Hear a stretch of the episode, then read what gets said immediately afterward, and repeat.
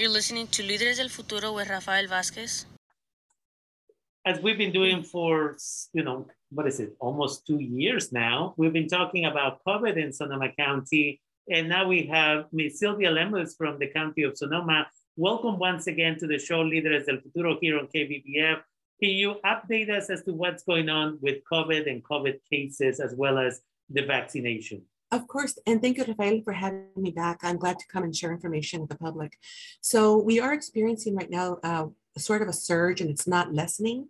And so um, right now what we're seeing is we're seeing uh, the new daily case rate is 41.4 per 100,000 uh, population. It's not as high as the January Omicron surge, um, but it is kind of similar or higher than the summer. Last summer, we had higher cases. So um, right now it's 41.4 per 100,000. And our, but our case rate for unvaccinated people is 80.3 per 100,000 compared with 36.3 for, un, for vaccinated residents. I see there's a big difference mm. whether you're vaccinated, unvaccinated. Our unvaccinated population is, is getting more, uh, there's a higher case rate. Our overall testing positivity uh, in the community right now is 14%. And our uh, testing positivity in the equity metric, which is the lowest um, uh, quartile, is 16.7%.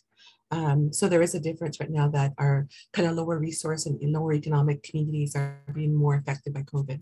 Um, our hospitalizations and deaths, uh, right now there are 42 COVID-related hospitalizations um, at our local hospitals as of this Monday. And six of those are COVID patients that are in the ICU. And the majority, I would say 90, close to 100% of them are unvaccinated individuals. So um, that's kind of evidence that vaccination really protects you from the more severe impacts of COVID. So, um, you know, that right there is kind of a, a real good, uh, uh, you know, a factor for that. Mm-hmm. Um, unfortunately, there have been a total of 495 COVID related deaths since the start of the pandemic, since March of 2020. Um, so, in, in, about two years, we've had almost 500 uh, deaths here in Sonoma County locally. Um, I know it's like a benchmark, but it's, it's a sad benchmark, and we want to do everything we can to protect people. Uh, as far as vaccinations, uh, right now we have vaccinated a total of, we have uh, administered a total of 1,102,000 uh, 1,550 doses have been administered here in the county for Sonoma County residents uh, of the vaccine. Of the residents that are fully vaccinated, there are 387,464, which uh, comes out to about 82.4% of the Sonoma County's eligible population. Partially vaccinated, we have um, about 6.3 people, 6.3% of the eligible population is partially vaccinated. So they're going to be moving into the fully vaccinated once they receive their full vaccination. And of the residents who have received boosters, about 64.8% of the eligible population have received their booster. And so there's all the different ages and, and categories of people that we have said that could get the first and second booster.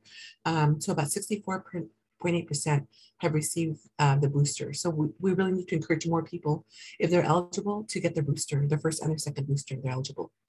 Um, we are collaborating with local partners uh, to for the vaccine. Um, there is uh, th there is uh, on our website socoemergency.org. People can call and there's there, check and there's a calendar on there with dates. Uh, an example is that we have um, at the Rosen Community Center from um, Monday, from Tuesday, I'm sorry, from Tuesday to, to Saturday, we have vaccinations, um, boosters, and testing happening at that site. Uh, during the week. So we do have different locations throughout the county and people can go to SoCo Emergency to learn more about where they can go get vaccinations and testing as well. Definitely. And again, that is socoemergency.org where you can go and get that information. Um, and again, if that place, if people say, oh, I cannot find a place to go, Safeway is still offering the services. Yes. CVS Pharmacy is still offering mm-hmm. these services. So there's plenty of spaces. There is no excuse. There is no reason. And again, um, I think this is my third or fourth week mentioning that again for those who are not vaccinated they're putting themselves and their family at risk. And there's this interesting documentary it's called the children of covid which is available unfortunately only in english but hopefully it'll get translated someday um, which speaks about families children that lost their parents as a result of covid either because when they got infected and passed away they didn't have we didn't have a vaccine and in some cases, they chose not to get vaccinated. And you know, it's important that we keep that in mind. Do we wanna, who do we wanna leave that responsibility to? And some of these children are now 18 and now they are taking care of their little brother, the little sister. And, you know, that's not their, that shouldn't be the situation, right? So we need to encourage our community to be more conscious about this. Mm-hmm. And the fact that they're being neglectful is putting the lives of their children at risk. And so it's important.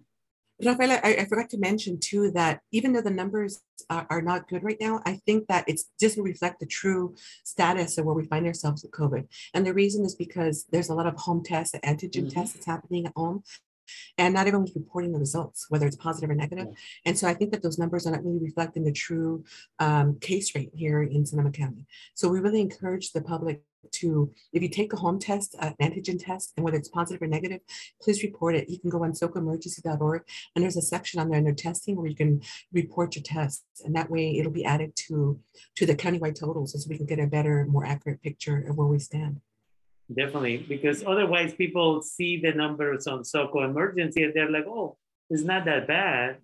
But in reality, that's not counting all of those home tests. And so again, people are invited to be responsible, to take care of each other, again, to get the booster. And now you have the booster of the booster if you are somebody who, again, uh, needs that.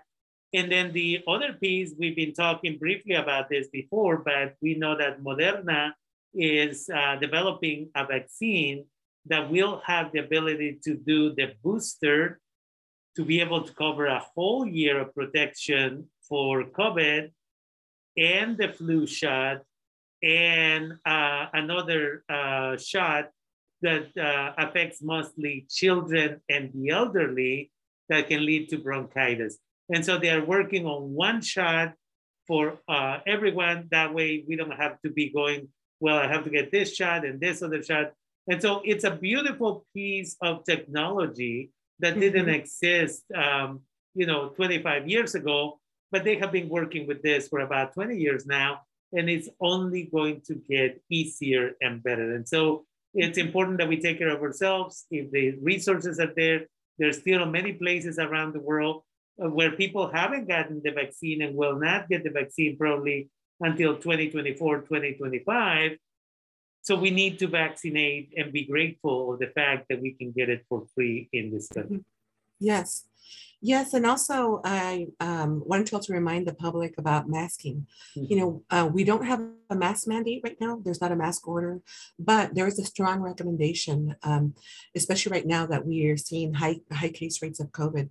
That people, especially when they're indoors in indoor public settings, that they wear a mask. That they wear a mask anytime they're in an indoor setting, going to the grocery store, going to the gym, a church, anywhere where they're in an indoor public setting with other people that are not of their household, that they please wear masks for their protection, for the protection of their families and everyone else around them. Definitely. So again, don't worry about people looking at you funny. Don't worry about people making faces and judging you. It's about your health. And I'll remind you of the example I've been saying now for a couple of weeks. When you're in an airplane and there's turbulence, sometimes those oxygen masks come down. And remember, you have to put the oxygen mask on you first so that if there is a change in pressure uh, in the airplane, you will not pass out, and then you're not going to be able to help the person next to you. So you have to take care of yourself with COVID. You have to wear the mask so that you can take care of other people and protect those other individuals. And so uh, I'm always grateful for the time that you dedicate to come and educate our community. Uh, Ms. Lemus, is there anything else that you would like to share in order to finish up this um, well, I just want to remind people that they can always call the county hotline for COVID information, and that number is 707 565 4667. And they can provide information on testing and vaccination and other information. You can also call 211 and they can also provide information. Uh, and also visit our website. There's a lot of great information on resources, vaccines vaccines testing uh, data, and that's socoemergency.org.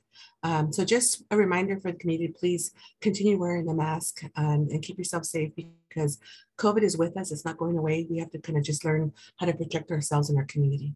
Definitely. And with that, I want to thank you as always. And I look forward to a future conversation because we need to continue to keep our community updated. If we don't talk about this and the numbers and all of the stuff, then people assume that uh, everybody's is fine and we can take off our masks and we don't have to worry about it. But as you clearly just uh, reminded us, COVID is here to stay. We now need to get used to living with this uh, situation, this virus that will continue to evolve as long as people don't vaccinate. So thank you as always, and I look forward to our next conversation. Okay, thank you, Rafael. Okay, Bye. good night. Thank you.